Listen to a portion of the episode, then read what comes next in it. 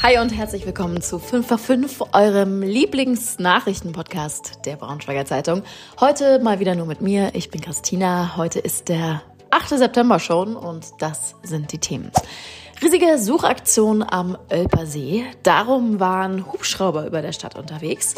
Morgen spielt die Nationalmannschaft in Wolfsburg und es scheint irgendwie keinen zu interessieren und uns steht ein super Wochenende in der kompletten Region bevor.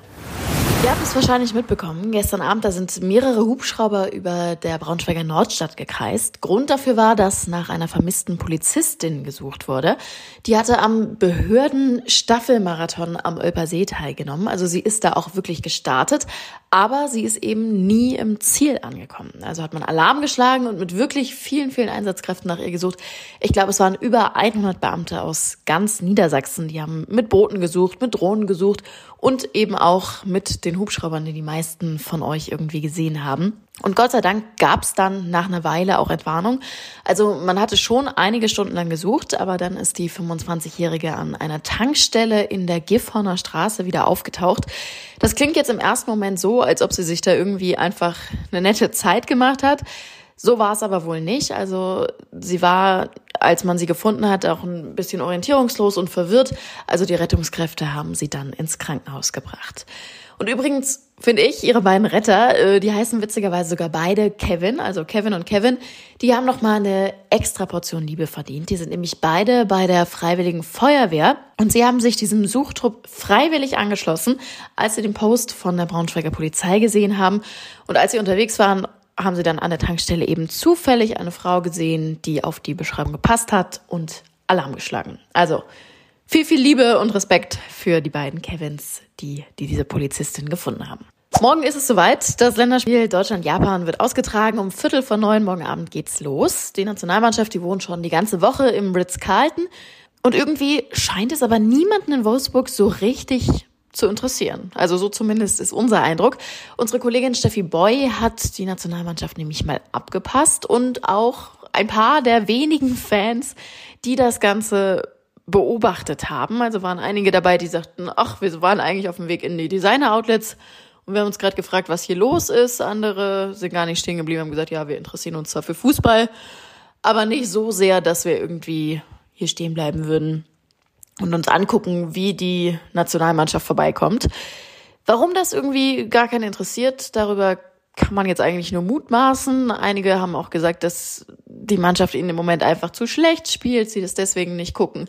Der DFB hat es den Fans aber auch nicht wirklich leicht gemacht, da irgendwie ranzukommen. Also es war hoher Security-Aufwand und so weiter und so fort. Man wusste nicht so richtig viel. Selbst die Medien sind ja kurz vorm Training doch auch wieder ausgeladen worden.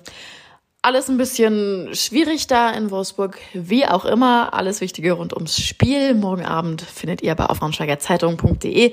Da haben wir natürlich auch noch ein paar Berichte ums Drumrum, nicht nur ums Sportliche. Und jetzt sind wir quasi schon mittendrin, also wagen wir einfach mal den Blick aufs Wochenende.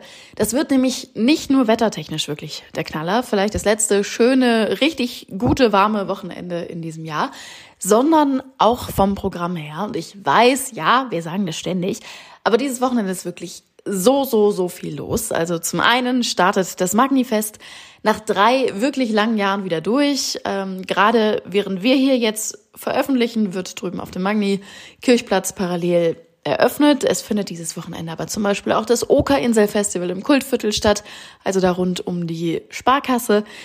Ich weiß nicht, ob ich mich zu weit aus dem Fenster lehne, aber ich glaube, wir können sagen, die ganze Stadt wird dieses Wochenende irgendwie im Ausnahmezustand sein. Und wir haben es tatsächlich auch schon ein paar Mal erwähnt. Wir haben morgen um 13 Uhr auch einen kleinen Auftritt auf dem Magnifest. Wir sehen uns, wenn ihr Lust habt, äh, gerne zum Live-Podcast auf dem Magni-Kirchplatz 13 Uhr. Aber es ist ja nicht nur im Braunschweig viel los. Also die Nationalmannschaft, die habe ich ja gerade schon erwähnt. In Wolfsburg ist zum Beispiel aber auch CSD. Also es wird definitiv nicht langweilig an diesem Wochenende. Und das war heute sonst noch wichtig. Auf der A2 hat es gestern wieder einen schweren Unfall gegeben. Dieses Mal zwischen den Anschlussstellen Braunschweig Flughafen und Braunschweig Ost. Ein Lkw-Fahrer ist dabei auch verstorben. Gestern waren nämlich erst zwei Lkw ineinander gefahren. Das war eigentlich aber nicht so schlimm. Die beiden Fahrer sind auch unverletzt geblieben. Dann ist aber ein dritter Transporter auf die Unfallstelle aufgefahren und der Fahrer wurde eingeklemmt und auch die Feuerwehr konnte ihn dann leider nicht mehr retten. Wir haben diese Woche ja schon mal darüber gesprochen, dass aus dem Thermalsolbad in Salzgitter letzte Woche einfach mal so 300.000 Liter Wasser verschwunden sind. Zuerst war irgendwie die große Frage, ja, wo sind sie denn hin? Es hieß aber, das Bad hat so eine eigene Abwasseranlage, die hat das geregelt, alles in Ordnung. Jetzt hat sich aber herausgestellt, dass das Wasser doch in die Innerste geflossen ist. Das war aber wohl so auch in Ordnung. Das Thermalsolbad ist nämlich das einzige Schwimmbad in Salzgitter, das das auch wirklich darf. Also da gibt es eine extra Genehmigung von der Stadt, natürlich trotzdem nur, wenn das Wasser vorher gereinigt wurde. Es war aber wohl auch so, dass das Wasser kontrolliert über viereinhalb Tage abgeflossen ist.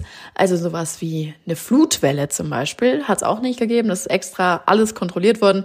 Wir verlinken euch den Artikel nochmal in den Show Notes. Und zum Abschluss habe ich jetzt noch einen mega Lesetipp für euch. Ähm, ich würde einfach mal behaupten, dass Harz und Heideland-Lied kennen wahrscheinlich alle hier, ganz egal, ob man jetzt wirklich riesengroßer Eintracht-Fan ist oder eher nicht so.